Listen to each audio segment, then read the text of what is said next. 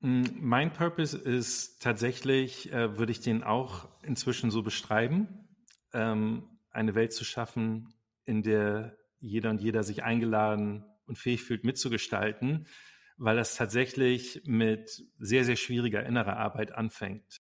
Purpose Projects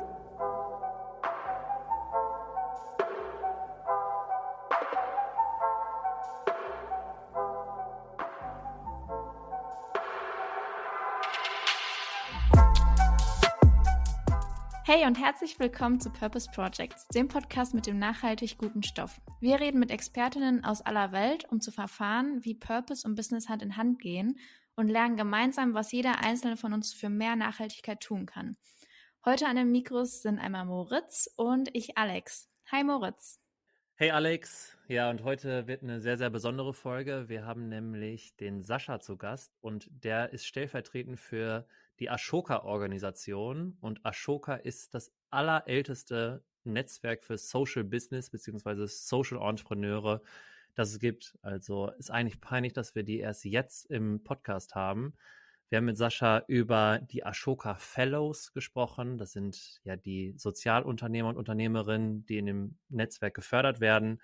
Wir haben über The Slow Lane gesprochen. Das ist ein neues Buch und wie die Welt eigentlich gerade ähm, ja falsch wächst und was wir eigentlich ähm, noch anpassen müssen. Und Sascha bringt einfach eine Dimension in diesem Podcast, ja, auf die ihr euch jetzt alle freuen könnt. Also viel Spaß mit der heutigen Folge. Hey und herzlich willkommen zum Podcast, Sascha. Zunächst einmal, wie geht's dir? Oh, danke, mir geht's gut. Ähm, ein grauer Montagabend, Nachmittag, späten Nachmittag in Berlin. Äh, das drückt ja eigentlich eher aufs Gemüt, aber irgendwie bin ich heute total gut drauf. Ja, äh, wir haben ja gerade schon so ein bisschen erfahren, warum. Äh, bald kommt ja auch was Neues von dir auf den Markt. Da reden wir später noch drüber. Bevor wir das machen, haben wir ein sehr, sehr cooles neues Format etabliert. Alex, wie haben wir es nochmal genannt? Die häufigsten drei. Genau, dabei geht es darum, dass wir erstmal drei schnelle Fragen stellen, um einfach so eine kleine Basic-Runde zu machen, dass wir alle ins Thema gut reinkommen. Und ich würde sagen, damit fangen wir direkt mal an. Und zwar mit der ersten Frage. Was ist eine soziale Innovation überhaupt? Ja, das ist eine gute Frage. Ähm, also eine soziale Innovation für mich bedeutet, ähm, ähm, dass sie gesellschaftlich ist, das heißt gesellschaftlich relevant, nicht nur sozial in dem engen Sinne Sozialdienstleistungen, sondern eben auch zuträglich für unser Wohlergehen insgesamt in der Gesellschaft. Innovation bedeutet natürlich, dass sie neu ist. Aber neu bedeutet nicht unbedingt immer, dass wir das Rad neu erfinden müssen, sondern in meinem Dorf, in meiner Kommune, in meiner Gemeinschaft, in meiner Untergruppe kann etwas durchaus neu sein. Ähm, zum Beispiel, selbst wenn wir so an Themen wie die neuesten Technologien und Innovationen in KI denken, dort wird soziale Innovation gar nicht gedacht oder mitgedacht. Deswegen, wenn da Menschen, die normalerweise nicht gehört werden, Mitsprache bekommen, ist das durchaus eine soziale Innovation in dem Feld, während das vielleicht beim Spielplatz, den wir in der Nachbarschaft bauen, nicht unbedingt innovativ wäre. Und insofern glaube ich, das ist ganz wichtig, immer wieder die Innovation in Zusammenhang zu setzen. Das ist schon mal wirklich ein sehr, sehr guter und lehrreicher Start. Dann machen wir doch direkt weiter. Soziale Innovation haben wir jetzt einen Checkmark dahinter. Äh, was ist denn gemeint mit sozialer Wandel? Das wird auch sehr häufig gegoogelt oder bei Ecosia eingegeben. bei Ecosia eingegeben. Mhm. Ähm, ja, also gesellschaftlicher Wandel, wie gesagt, ich übersetze das Soziale immer auf gesellschaftlich, weil das ja auf Deutsch so mhm. ein bisschen unterschiedliche Begriffe sind, die man austauschen kann. Ähm, Wandel bedeutet in meiner Sicht ähm, etwas Transformatives. Das heißt, ich nehme immer gerne das Beispiel, ähm, wir können super innovativ ähm, Obdachlosenunterkünfte neu gestalten und, und besser machen und besser betreiben ähm, aber Wandel ist für mich, wenn wir Obdachlosigkeit abschaffen.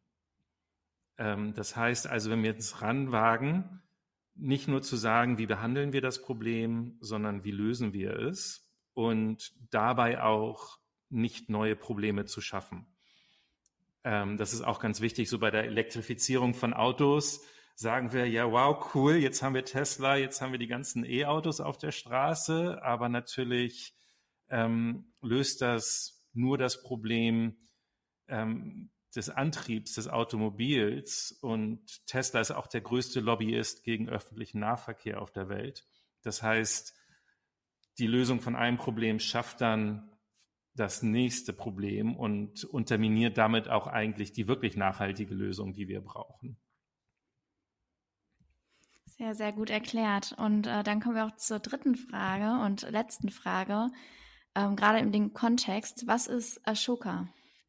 Worüber wir gleich noch ganz viel reden ja, werden. Ja, Ashoka ist ähm, eine wirklich tolle Organisation. Ähm, seit 40 Jahren gibt es uns und wir sind bekannt dafür, dass wir das weltweit erste und größte Netzwerk für ähm, Social Entrepreneurs sind, also für Sozialunternehmerinnen, ähm, die wir inzwischen in 92 Ländern der Welt ausgesucht haben. Ähm, wir unterstützen diese Menschen, können wir nachher darüber sprechen, wie wir die klassifizieren und aussuchen. Ähm, es ist sehr, sehr aufwendig für uns, die auszusuchen. In 40 Jahren haben wir 4000 ausgewählt ähm, und wir unterstützen die ein Leben lang. Und so habe ich auch zu Ashoka gefunden. Ich bin selber ähm, einer von den Ashoka Fellows. Und das hat für mich total nicht nur meine Arbeit, sondern tatsächlich mein Leben verändert, ähm, weil es uns so eine Identität gibt, eine Gemeinschaft, ein Austausch, weil man ja oft ähm, auch alleine ist oder vielleicht irgendwie sich so wie ein Geisterfahrer fühlt. Und Ashoka hat aber jetzt in den letzten ähm, 10, 20 Jahren angefangen, immer zu sagen, woher kommen diese Menschen eigentlich? Warum machen die das? Und was können wir tun, damit alle das machen? Also wir sehen gar nicht so, trotz diesem Auswahlprozess, dass wir besondere Leute suchen, die was auf eine ganz bestimmte Art und Weise machen, wollen wir eigentlich nur verstehen, was braucht jeder, um das Gleiche tun zu können. Und das nennen wir auf Englisch Everyone a Changemaker. Auf Deutsch übersetzen wir das ähm, wie können wir die Welt so organisieren, dass jeder und jede sich eingeladen und fähig fühlt, mitzugestalten. Ähm, darüber können wir gleich auch nochmal im Detail reden, was das bedeutet. Das ist ja. nämlich gar nicht so einfach.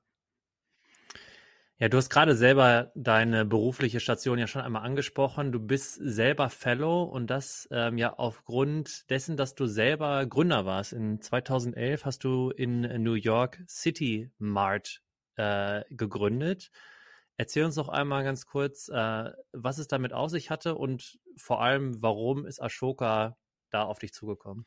Ja, ähm, ich fange die Geschichte noch einen Schritt früher an. Ähm, ich, ich, bin Architekt von der Ausbildung her ähm, und habe mich sehr damit beschäftigt, wie so in manchen Städten ähm, Innovation gefunden werden, die Probleme spannend lösen. Ähm, zum Beispiel, wieso beenden manche Städte die Obdachlosigkeit?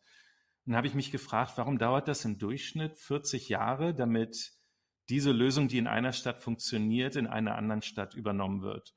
Und so bin ich dann auf das ähm, öffentliche Vergabewesen gekommen.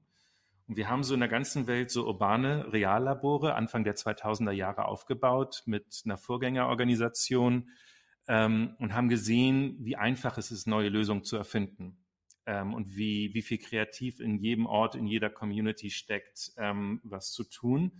Aber dass die sich verbreiten, das war unheimlich schwer. Und dann haben wir gesagt, ha, sollte nicht die Art und Weise, wie der Staat und gerade auf kommunaler Ebene Geld ausgegeben werden, dazu führen, dass wir die besten Lösungen finden. Und ähm, dann haben wir so ganz viele Studien gemacht. Dazu gibt es überhaupt keine Daten, gar keine Erhebung, wie es oftmals so bei systemischen Problemen ist. Und haben herausgefunden, dass zum Beispiel in so einer Stadt wie Berlin, die, sagen wir mal, anderthalbtausend öffentliche Dienstleistungen dem Bürger anbietet, 80 Prozent dieser Dienstleistungen 40 Jahre hinter der Zeit sind. Das überrascht euch jetzt erstmal nicht, aber gleichzeitig wesentlich mehr Geld kosten als die aktuellere Version, wie man das machen könnte. Da hast du dir aber auch ein paar Feinde gemacht, ne, mit solchen äh, Analysen. Ähm, gar nicht, gar nicht so sehr. Also ich glaube, also für uns war es so, ähm, wir haben das damals, ähm, dieses Problem ähm, gar nicht, also ähm, ich habe in, ich habe in London gelebt ähm, und dann angefangen, diese Organisation in Barcelona aufzubauen. Wir sind dann später tatsächlich nach New York umgesiedelt. und damals war die Frage, können wir was mit dem öffentlichen Vergabewesen anstellen, total undenkbar. Also ihr müsst euch das so mhm. vorstellen, wir hatten 12.000 Euro auf dem Konto ähm, und wir wollten ein System verändern, das 6 Billionen Euro im Jahr ausgibt auf der ganzen Welt und haben gesagt, so das verändern wir jetzt und mit 12.000 Euro, das ist unser Einsatz hier im Casino. Und haben uns natürlich. David gegen Goliath. Ja, haben natürlich alle gesagt, das geht schon mal gar nicht. Erstmal nicht mit den Mitteln und wer seid ihr überhaupt? Ähm, und das Zweite, was sie gesagt haben, das System ist nicht reformierbar. Da kann man nichts dran ändern. Und dann so, wie das manchmal so ist bei unternehmerischen oder sozialunternehmerischen Menschen, wenn jemand sagt, es geht gar nicht, dann habe ich mich tatsächlich besonders berufen gefühlt, dass es doch geht. Und dann haben wir uns einfach mal auf den, ähm, auf den Weg gemacht. Und, ähm, und das Missverständnis, das ich hatte, ähm, also öffentliche Vergabe ist ja ein ganz streng regulierter Prozess. Und die einzige Erfahrung, die ich hatte, waren Architekturwettbewerbe. Das heißt, also ihr kennt ja alle so die Sydney Oper, dieses wunderschöne Gebäude mit diesem Muscheldach. Mhm. Das ist eine öffentliche Vergabe. Dort hat die Stadt gesagt, wir wollen eine Oper haben, eine besonders schöne auf diesem, äh, auf diesem Grundstück hier am Wasser und haben Wettbewerb ausgeschrieben und 200 Architekten aus der ganzen Welt haben Entwürfe eingereicht. Und da waren ganz viele ganz große Namen dabei und so weiter. Und die Entwürfe sind natürlich alle total unterschiedlich gewesen, nicht? Von so Boxen bis hin zu Kugeln und dann eben äh, dieser junge Architekt aus Dänemark, Jörn Utzon, der dieses Muscheldach und dieses Konzept vorgeschlagen hat. Und der hat den Wettbewerb gewonnen. Und das war alles, was ich von öffentlicher Vergabe kannte. Und daher dachte ich, ah, okay, also das ist ein Weg, das öffentliche Geld wird ausgegeben und sucht die beste Idee aus oder die beste Lösung aus. So, das war das Missverständnis. Dann habe ich mir angemaßt zu sagen, hey, das sollte man doch auch bei Schulbüchern machen, bei Ampelsystemen. Wie machen wir unsere Straßen sicherer? Wie bekämpfen wir Obdachlosigkeit? diese Sache, dass wir irgendwie die beste Lösung finden. Und hab, und das wäre ja auch eine total gute Art und Weise, dass Sachen von einer Stadt in die andere sich übertragen. Weißt du, also wenn Berlin jedes Mal, wenn Berlin Geld für Obdachlosigkeit ähm, ausgibt, das ist ja viel Geld, um was viel investiert wird, dann sollten sich doch auch die Ideen aus anderen Städten vorstellen können. Und dann sollten wir die Wahl haben, wollen wir jetzt mehr Unterkünfte bauen oder wollen wir vielleicht Obdachlosigkeit beenden. So, so funktioniert die Welt überhaupt nicht.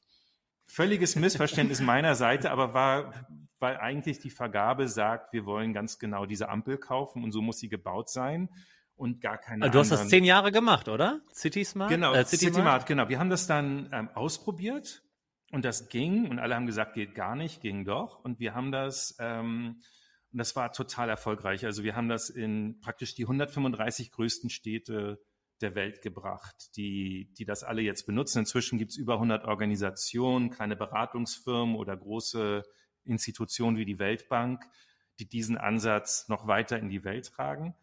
Ähm, aber die Logik dahinter ist das gleiche. Warum, warum soll die Verwaltung genau beschreiben, was für eine Ampel sie haben will, wenn sie doch viel besser die Frage stellen könnte, wie machen wir die Kreuzung sicher? Und dann kann die Ampel im Wettbewerb stehen mit einem Zebrastreifen und mit allen möglichen anderen Ideen. Und das haben wir gemacht und das war super effektiv. Und Ashoka ist eine Organisation, die, ähm, wir haben so ein ganz großes Netzwerk an Nominatoren und die haben mich gefunden. Also ich wusste nicht, was Sozialunternehmertum ist. Ich hatte noch nie von Ashoka gehört.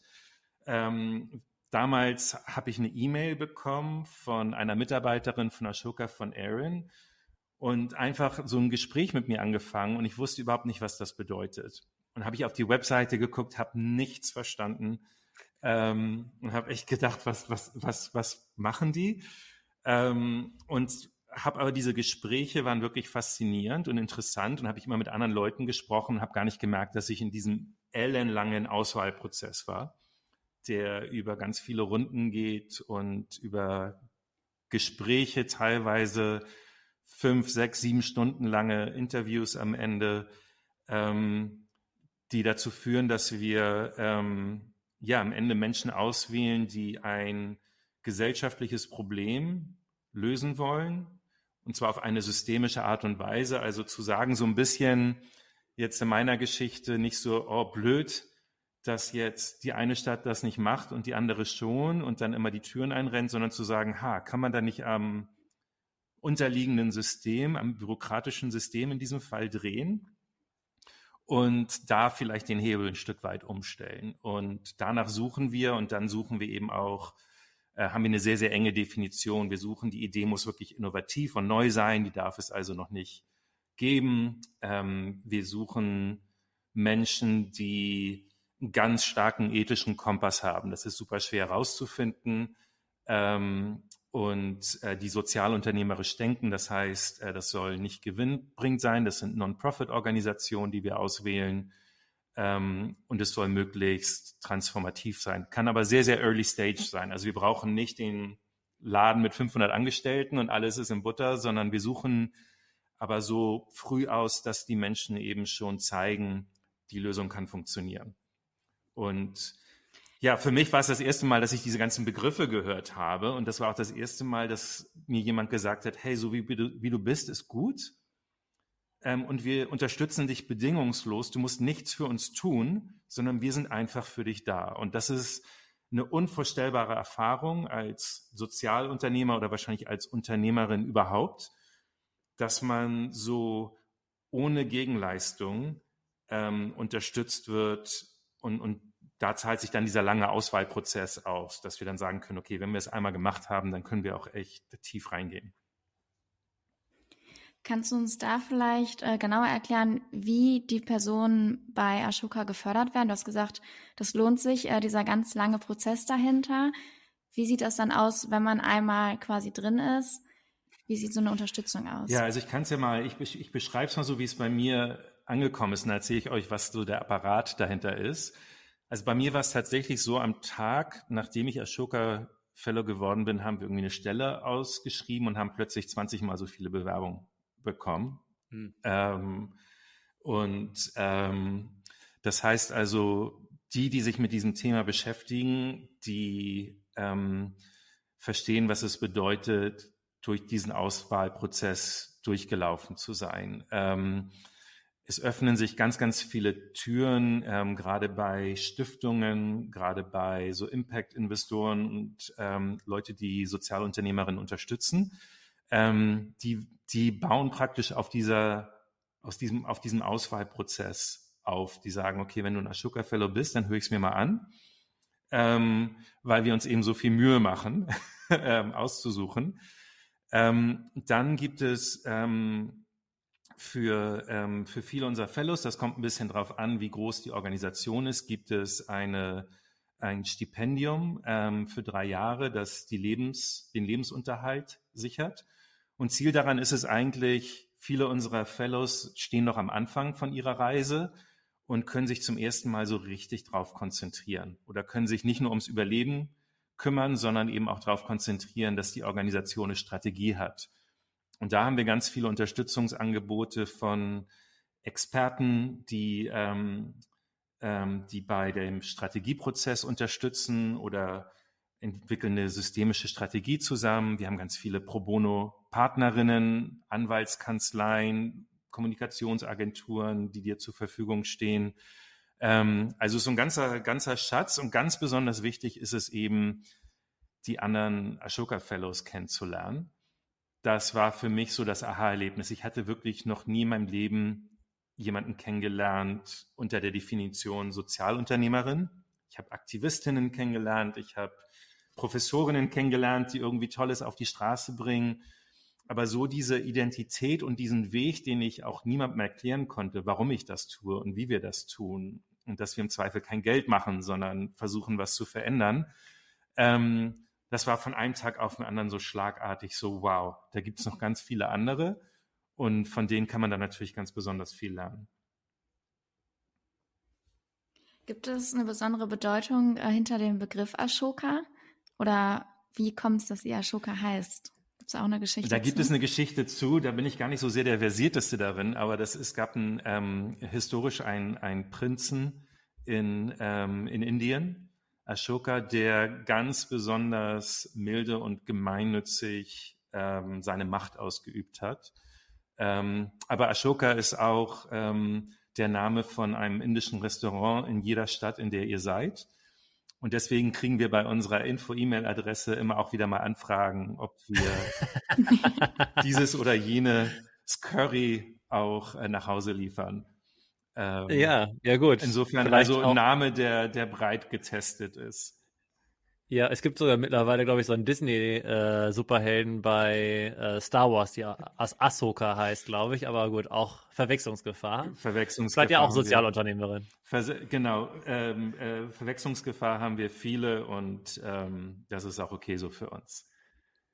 Yes, also das, also gerade über Ashoka gesprochen hast, ähm, das hört sich so ein bisschen an wie so eine Secret Society, so, ah, man unterstützt sich, das hört sich mega spannend an, wenn ich ehrlich bin, so dass man äh, selber, wenn man sich auch als Sozialunternehmer identifiziert, so wie ich das jetzt auch tue, ich so, boah, ich will sofort mitmachen. So und ähm, gerade auch wenn man sich äh, Fellows anschaut, jetzt äh, Fellows in Deutschland, aber auch Fellows global, sind ja wirklich sehr, sehr namhafte ähm, ja, Sozialunternehmer, Unternehmerinnen dabei. Also es ist schon wirklich so ein Prädikat, wie du es auch gerade beschrieben hast. Und ja, als einer, so dieser Godfather of uh, Social Business ist ja auch Mohammed Yunus. Ich weiß nicht, ob das jetzt der richtige Zeitpunkt ist, sowas zu besprechen. Äh, über LinkedIn haben wir halt erfahren, dass halt gerade um diese Person gerade richtig schlecht irgendwie steht. dass äh, Mohammed Yunus mit der Grameen Bank hat äh, Mikrokredite zum allerersten Mal für vor allem Frauen in Indien äh, etabliert, den, den Leuten Zugang zu finanziellen Mitteln äh, ermöglicht. Und der wird jetzt auf einmal äh, vom Staat irgendwie verfolgt, ist, glaube ich, gerade sogar hinter Gittern. Ähm, ist genau sowas auch jetzt Teil von der Diskussion auch bei den Ashoka Fellows, weil es, es ist schon krass, wenn man nur, ich habe wirklich nur so die, die minimalsten Infos. Äh, vielleicht kannst du da ein bisschen mal von erzählen, wie das äh, auch in der Ashoka Community ähm, thematisiert wird. Ja, es gibt natürlich je nach Land und Kontext ähm, haben Ashoka Fellows nicht das Privileg, das wir hier in Deutschland oder in vielen anderen auch gerade nordwestlichen Ländern genießen, dass wir frei unsere Meinung sagen können, dass wir unsere Arbeit ähm, nicht nur nicht verfolgt wird, sondern auch unterstützt wird. Äh, wir haben sehr, sehr, sehr viele Fellows, die ähm, unter verschiedene Art von Gefahr oder ähm, staatlichen oder anderem Gegenwind äh, leiden.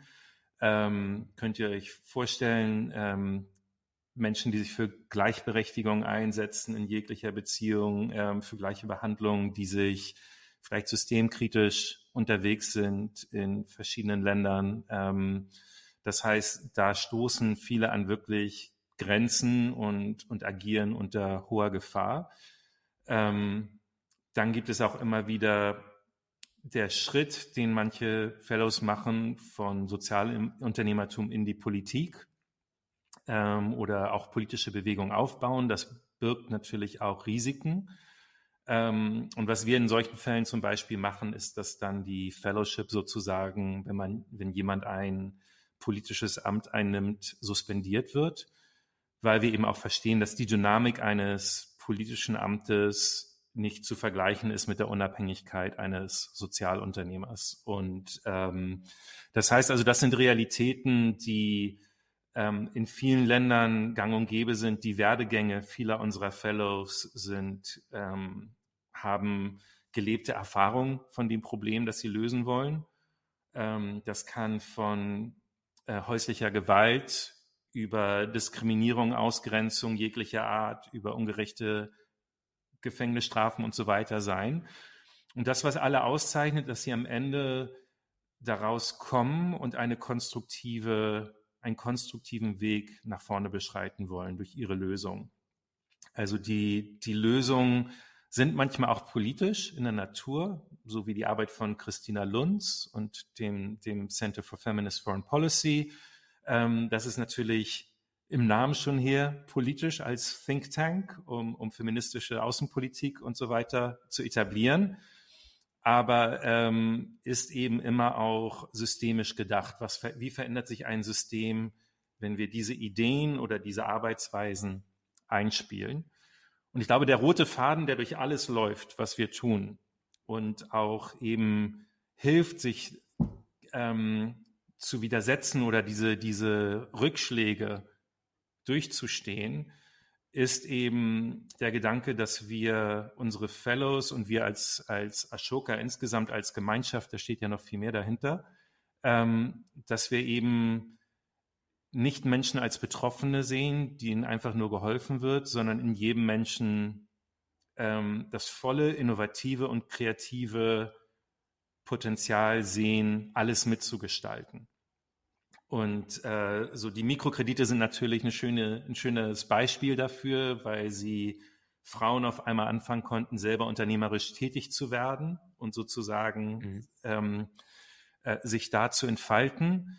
Aber das gleiche eben auch beim Institut für inklusive Bildung in, in Kiel zum Beispiel, dass äh, Menschen aus sogenannten Werkstätten für Menschen mit Behinderung rausholt und sie als Dozenten an die Universität bringt.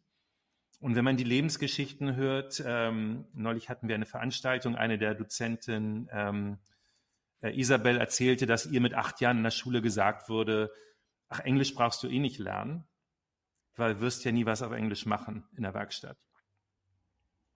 Und ähm, jetzt ist sie ähm, Dozentin an der Universität in Kiel ähm, und, ähm, und hat der Welt gezeigt, was in ihr steckt. Und ich glaube, das ist ganz, ganz wichtig und das ist, glaube ich, auch so der Nährboden, von dem wir alle arbeiten, dass wir sagen, die meisten Ungerechtigkeiten sind letztendlich, hm, dass wir unterschätzen, oder systemisch unterdrücken, ähm, was in anderen steckt und das Vertrauen nicht haben, dass jeder mitgestalten kann. Und das ist zum Beispiel so für uns der Leitfaden. Und ich glaube, das ist eine gute Sichtweise, weil dahinter erklären sich dann auch Systeme und systemische Lösungen. So ist es überhaupt möglich, dass total normale Menschen riesengroße Systeme verändern. Das machen sie natürlich nicht alleine, sondern das machen sie, indem sie immer mehr andere befähigen, dieses System umzugestalten. Vielleicht kannst du uns da noch mehr mit in eure Community reinbringen. Es ist super spannend und äh, Moritz hat schon gesagt, es hat so ein bisschen elitären Charakter, deswegen wollen wir noch mehr reinschnuppern und so viel wie möglich von dir darüber erfahren. Und das ist ein bisschen schwer zu greifen. Vielleicht kannst du, gerade wenn wir jetzt vom Internationalen auf Deutschland kommen, äh, Ashoka in Deutschland ist jetzt seit 2003 aktiv und ihr habt äh, schon über 80 Sozialunternehmerinnen aus ganz unterschiedlichen Themenfeldern mit dabei. Vielleicht, du hast jetzt schon ein, zwei Beispiele gesagt, woran ihr sie auswählt, was äh, alles da reinfällt in diesem langen Prozess. Wäre nicht eigentlich auch jeder Social Entrepreneur quasi dafür geeignet oder wo sagst du, was sind wirklich die Kriterien auch vielleicht für dich persönlich, dass du sagst, die sollten dabei sein, wenn wir zum Beispiel gerade in Deutschland andere äh, Netzwerke angucken, wie äh, SendEV oder sonstige. Da gibt's immer so die Klassiker wie Viva Con Aqua, die dabei sind. Was macht nochmal euch besonders und ähm, wie kann man das sich die Zusammenarbeit da noch ein bisschen mehr vorstellen? Vielleicht hast du noch ein, zwei Erfolgsgeschichten. Ja, also ähm, zunächst einmal ähm, dadurch, dass wir diesen aufwendigen Auswahlprozess haben, ähm, kann das tatsächlich auch so dieses Bild schaffen, dass irgendwie wir die Fellows anders behandeln als den Rest der Welt oder sie irgendwie was ganz Besonderes sind. Das ist eigentlich gar nicht so gedacht, ähm, sondern wir suchen ähm, nach diesen aus unserer Sicht auch sehr eng angelegten Kriterien. Das ist unser Filter, auszusuchen, wen wir ein Leben lang auf ihrem Weg unterstützen, egal was sie tun, ohne Einschränkung. Das ist, das ist, der, das ist nur unser Ashoka-Filter. Und all unser Wissen stellen wir auch öffentlich zur Verfügung. All die ähm, Kurse, all die Seminare, all die Workshops, die wir unseren Fellows anbieten, sind, äh, sind online zugänglich, aufgenommen und so weiter. Also wir haben eine viel, viel größere Community. Wir haben Unternehmen, Großunternehmen, kleine Unternehmen, die an diesen Kursen teilnehmen. Ähm, das heißt also, wir suchen diese Fellows aus, um sie ein Leben lang zu unterstützen ähm, und um von ihnen zu lernen. Und das, was wir lernen, möchten wir eben auf andere Bereiche der Gesellschaft übertragen. Ähm, so haben wir ein Team, ähm, das mit Großunternehmen wie Böhringer Ingelheim oder IKEA oder Bayersdorf zusammenarbeitet ähm, und versucht, diesen Unternehmen zu helfen, die Strategien, die Sozialunternehmer erfolgreich nutzen, umzusetzen, um selber nachhaltiger zu wirtschaften oder ähm, gesellschaftlich positiv Einfluss zu haben, aber auch diese Kreativität zu entfalten, die dahinter steht. Ähm, das Gleiche ist, wir, ähm, wir arbeiten mit jungen Menschen zusammen. Jetzt in Hamburg ähm, in zwei Wochen trifft sich zum ersten Mal das Team Teilhabe. Das ist eine Gruppe ähm, junger, ähm, wir nennen sie Zukunftsgestalterinnen aus Hamburg, unter 25-jähriger, ähm, zwölf Personen, die jeder einzeln etwas bewegen wollen in der Stadt oder in der Gesellschaft. Und um die herum wir einen riesengroßen Unterstützerkreis geschaffen haben von Menschen aus der Verwaltung, aus der Wirtschaft, aus Medien, aus, aus Stiftungen, die nicht so als in der traditionellen Mentorenrolle jetzt sagen, zeigt mal eure Projekte und dann gucken wir mal, was wir tun können, um euch zu helfen, sondern die denen auf Augenhöhe begegnen und sie als völlig gleichwertige Mitgestalterin unterstützen, natürlich die Türen öffnen, all das mitbringen, was vielleicht erwachsene, einflussreiche Menschen ermöglichen können, aber eben ähm, nicht mit dem Ansatz, hör mal zu, ich sag dir jetzt mal, wie das geht. Und das ist für uns ganz wichtig, immer all diese Gruppen, die wir reinbringen und die unsere Fellows auch reinbringen, immer uns darauf zu konzentrieren, wem ermöglichen wir hier das Mitgestalten. Und, und das ist so das zentrale Thema und so, so weiten wir selber auch unsere Kreise. Natürlich sind wir ein kleines Team mit rel relativ limitierten Ressourcen. Deswegen waren wir auch an der Gründung des ähm, CENT e.V., also das Social Entrepreneurship Netzwerk Deutschland, beteiligt, ähm, weil dadurch ein viel größerer Kreis abgebildet werden kann. Der CENT hat inzwischen fast 900 Mitglieder und ist eine Lobbyorganisation, Arbeit, die wir gar nicht so gut machen können. Phase, die Finanzierungsagentur für Sozialunternehmer, die haben wir auch mit gegründet und ausgegründet. Das heißt also, wir versuchen all das, was wir tun, immer auch in ein viel größeres Ökosystem zu tragen.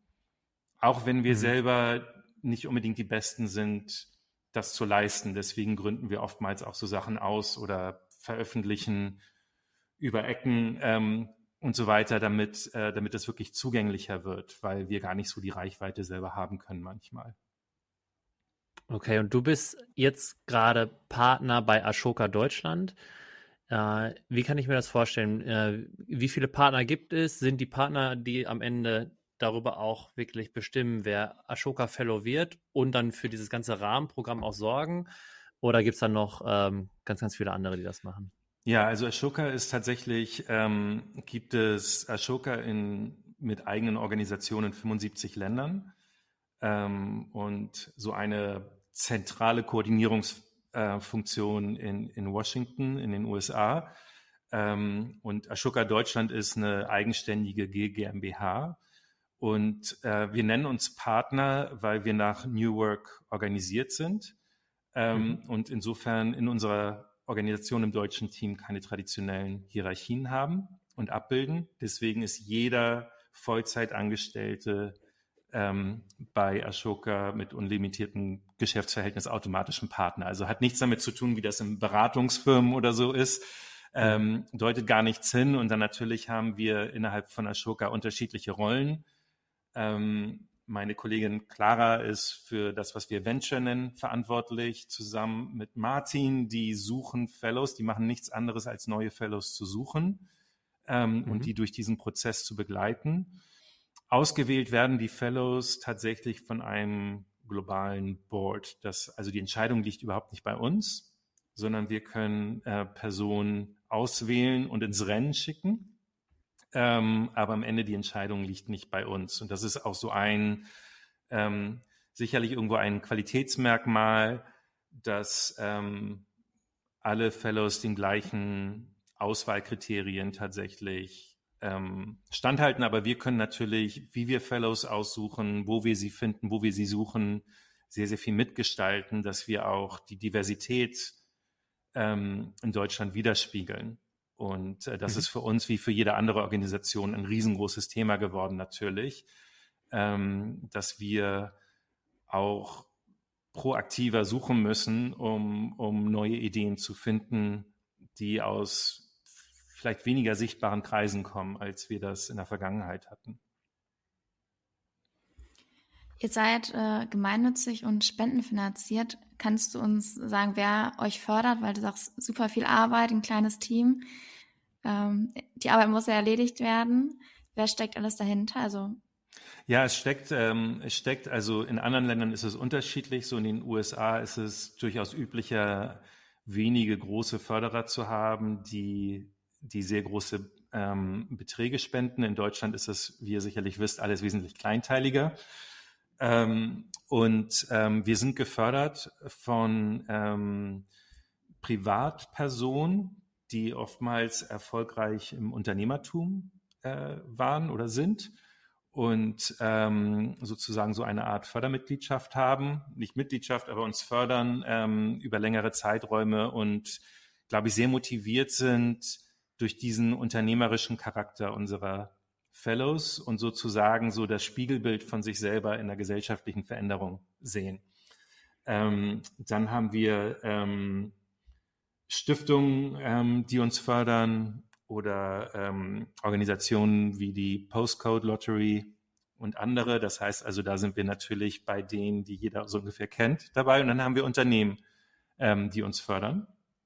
Und Unternehmen können uns eben äh, manchmal werden wir wie alle zweckgebunden gefördert, manchmal zweckfrei ähm, gefördert, mhm. ungebunden. Das ist natürlich das, worauf wir auch hinsteuern und wo wir auch sehr, sehr viel Lobbyarbeit machen, im Stiftungswesen zum Beispiel die Förderkultur in Deutschland und auch weltweit zu ändern, ähm, dass sie mehr Vertrauen dem Sozialunternehmer gibt und dem Wissen, das sie mitbringen und weniger in hochkomplizierte ähm, Spendenverfahren.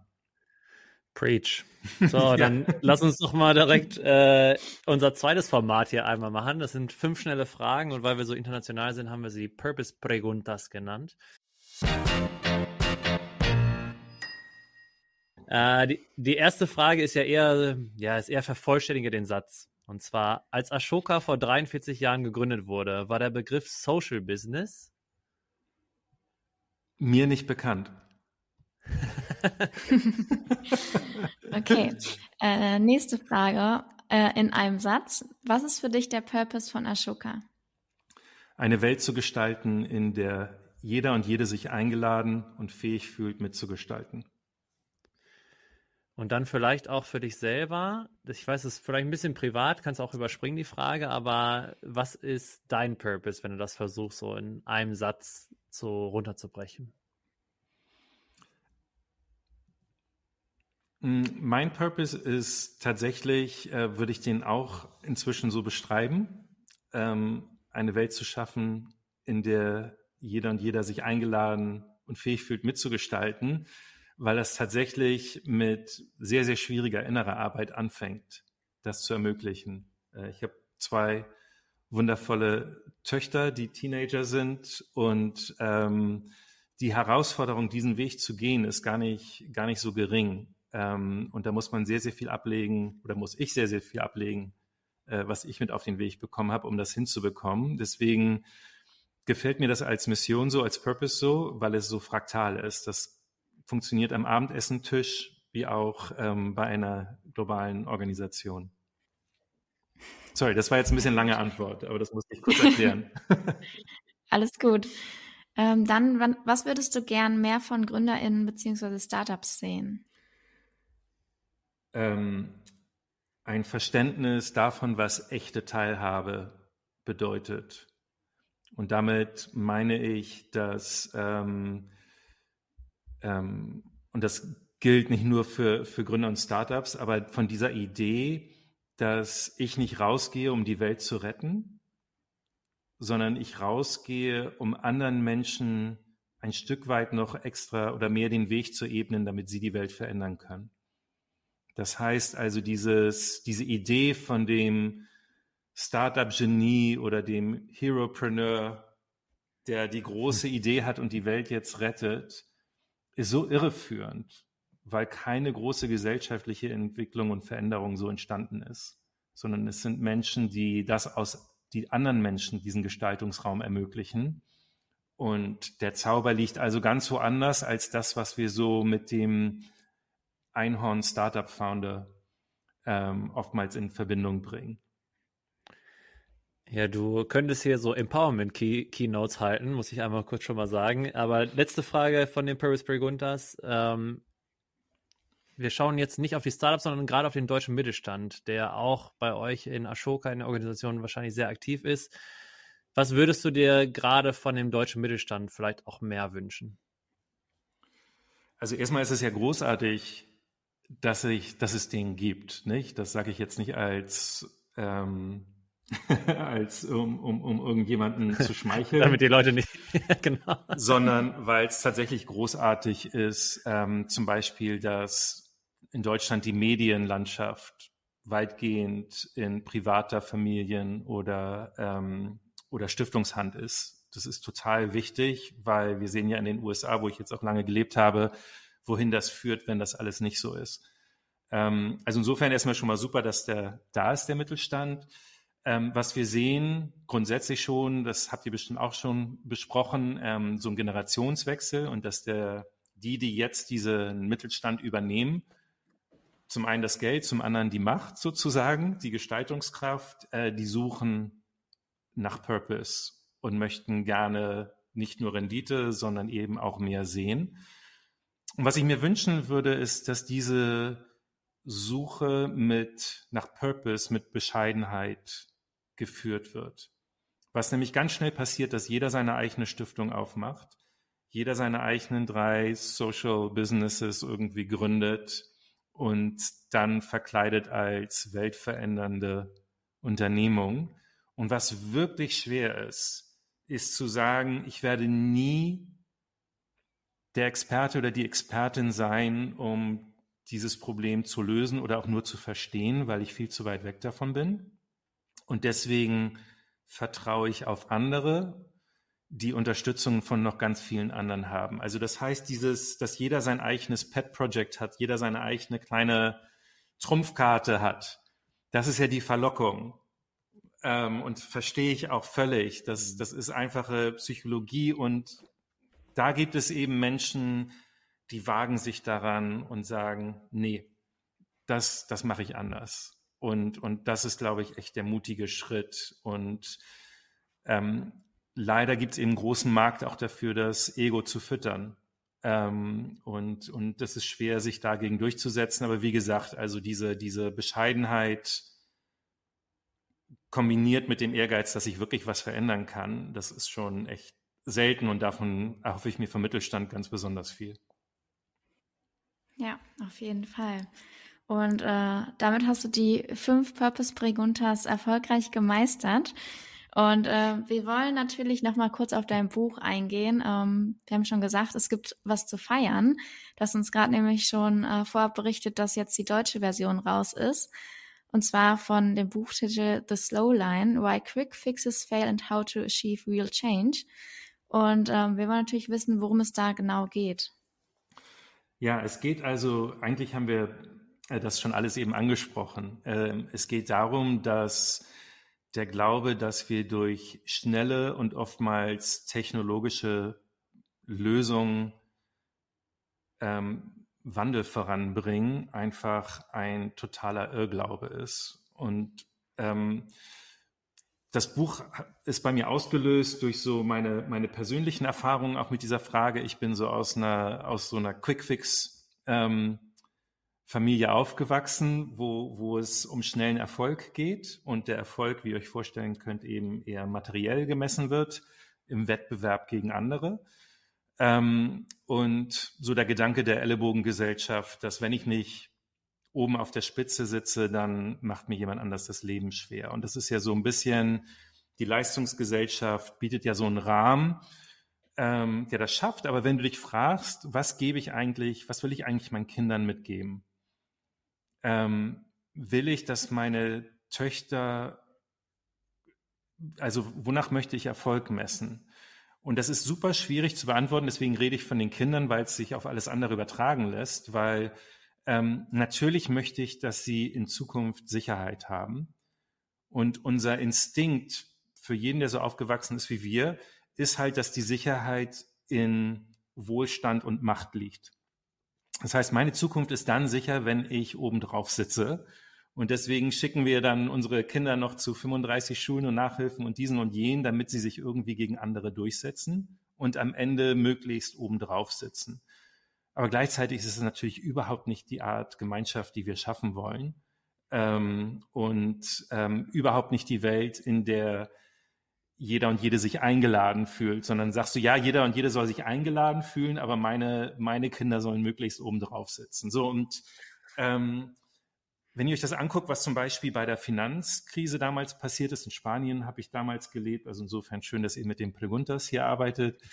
ähm, damals hat die Regierung eben als Reaktion auf die Finanzkrise gesagt, so wir schließen uns jetzt mit Experten ein und wir machen jetzt, also wenn wir jetzt gerade den Doppelwumms erleben, dann war das echt der zehnfach Wumms. Die haben gesagt, wir machen jetzt einmal die bittere Medizin, haben sie das genannt diese radikalen Sparmaßnahmen, um die Banken zu retten.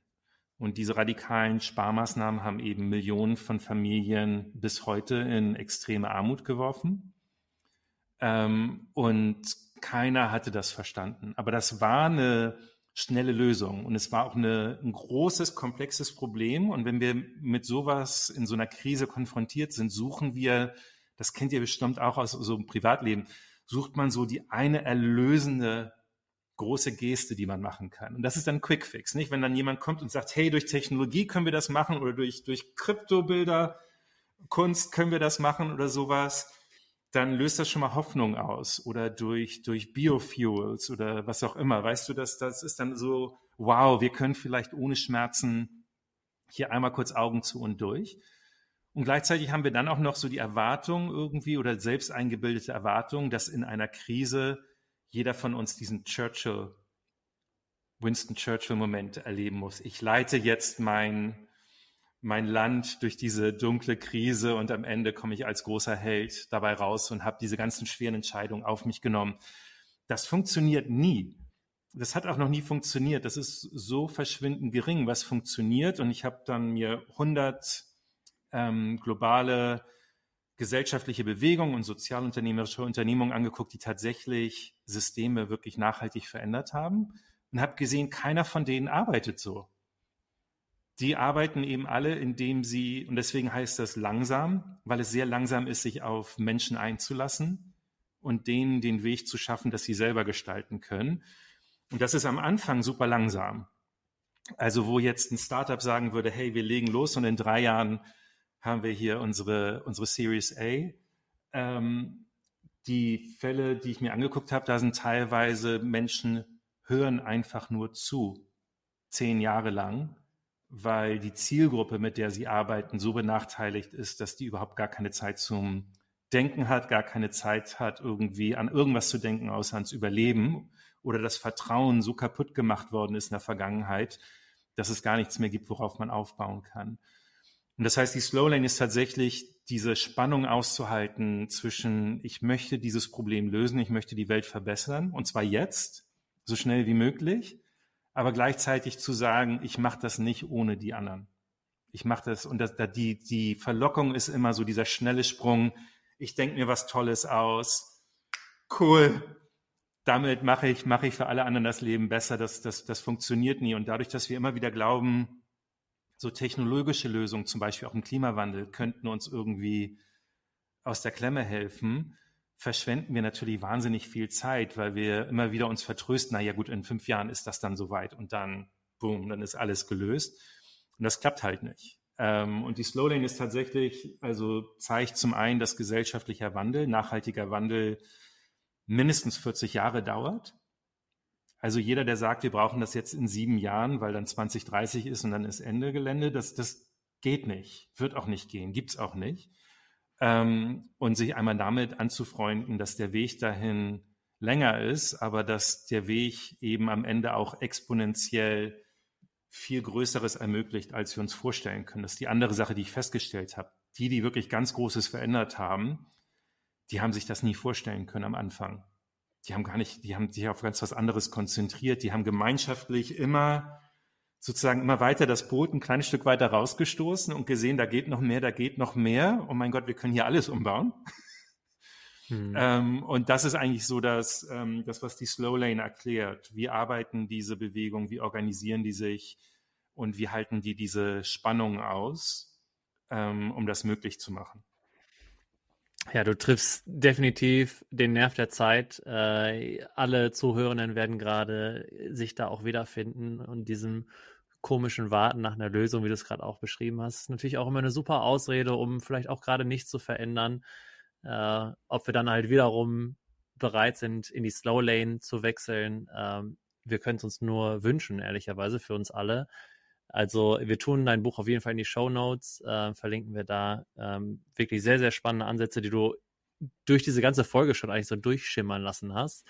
Wir müssen aber jetzt leider schon zum Ende der Folge kommen. Wir haben sehr viel über Ashoka Fellows und Nominierungen gesprochen und äh, wir haben tatsächlich auch hier unser Ash Ashoka Fellow Nominierungsportal und zwar heißt es bei uns Purpose Radar ähm, wo du einfach einen Shoutout geben kannst, vielleicht an einen dieser 100 Unternehmen, wo du, äh, von denen du gerade gesprochen hast, äh, wo du sagst, die sollten wir und unsere Zuhörenden uns auf jeden Fall mal anschauen.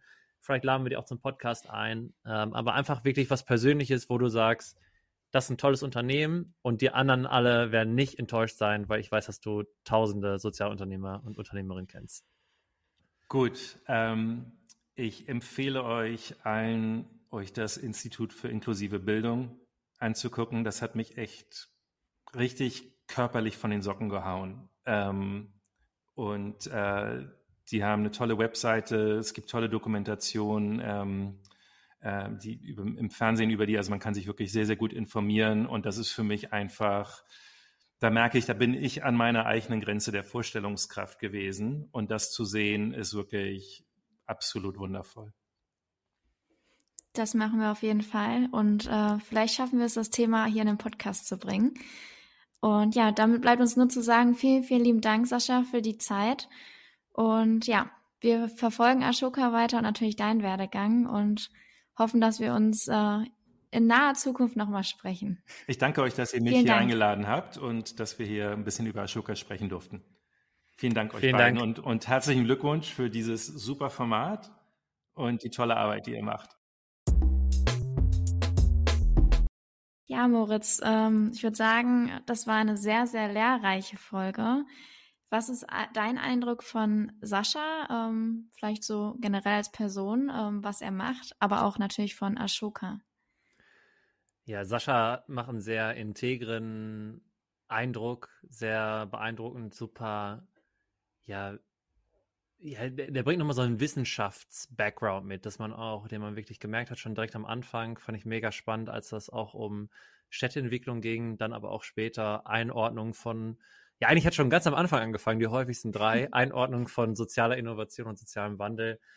Ähm, ja, meine Lieblingspassage war auf jeden Fall, wo es darum ging, dass man Leute empowern sollte. Äh, das glaube ich, das auch, was uns irgendwie vereint. Also mich holt das auf jeden Fall voll ab. Man muss nicht selber die Welt retten, das sowieso nicht, aber irgendwie eine Bühne geben oder irgendwie Leuten dazu verhelfen, ähm, ja, aktiv zu werden. Und das machen wir ja zumindest im sehr kleinen Rahmen auch in diesem Podcast.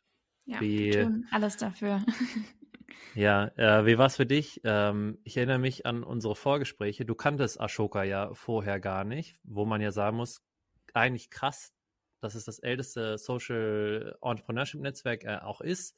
Mhm. Ähm, dass du das gar nicht kennst, obwohl wir ja schon seit zwei Jahren hier oder du zwei Jahren schon hier der Host bist. Mhm, ähm, was meinst du, woran das liegt? Ich würde gerade sagen, das spricht vielleicht auch so ein bisschen für Ashoka. Auch zum Beispiel die Kooperation, dass sie hinter Cent e.V. auch stecken mit drin, dass sie quasi Größeres bewirken und gar nicht, um jetzt ihr Ego äh, mit zu pushen, sondern äh, da irgendwie was aufbauen. Äh, ich will jetzt nicht sagen im Hintergrund, um Gottes Willen, mhm. Ähm, aber dass da irgendwie eine Bewegung entsteht, die man vielleicht gar nicht so von außen direkt so wahrnimmt. Also, dass es unter diesem Namen läuft, weißt du? Ja, ich weiß, was du meinst, aber andererseits ist Marketing ja schon ein Riesenhebel, um zu inspirieren. Und mhm. also zum Beispiel, wäre ich in der Schule, in der, sagen wir, achte Klasse und äh, es gibt den Ashoka-Kurs. Das hat mich schon irgendwie inspiriert. So, mhm. du hast auf einmal jemand, ein Ashoka Fellow, was auch immer, kommt dahin und erzählt dir, was Social Business ist und dass man so äh, das in der Arbeitswelt machen kann. Äh, oder lass es vielleicht in der 10. Klasse eher sein. Ähm, da finde ich, äh, das ist dann schon was, was andere Organisationen schon noch mal mehr pushen. Vielleicht macht Ashoka das auch, falls ja, sorry. Ähm, ich fand's einfach, ich, ich habe mega viel gelernt äh, heute über Ashoka. Auf jeden Fall. Und äh, was alles in der Schule fehlt, äh, ist ja eh nochmal ein anderes Thema, was wir schon öfter begriffen haben. ähm, deswegen liegt es vielleicht gar nicht selbst an der Schoka. Genau. Aber ja, du sagst es super lehrreich und ich werde es auf jeden Fall nicht mehr vergessen. Ähm, ich kannte es nee. vorher nicht, jetzt kenne ich es und äh, ich werde es auch so weitertragen. Ja, also auf jeden Fall mega und super spannend. Gut, war eine sehr lange Folge, dann lass uns jetzt auch mal hier Feierabend machen. Alle, die bis jetzt noch hier reinhören, lasst gerne mal einen Follow auf Shopify, Shopify, Spotify da. Oh, ich komme mein Kopf schon durch. bei Spotify da und äh, bewertet äh, unseren Podcast. Das hilft, glaube ich, auch, damit wir hier Purpose ein bisschen mehr pushen. Vielleicht ein kleiner Spoiler-Alarm hier. Vielleicht laden wir auch mal Ashoka Fellows ein.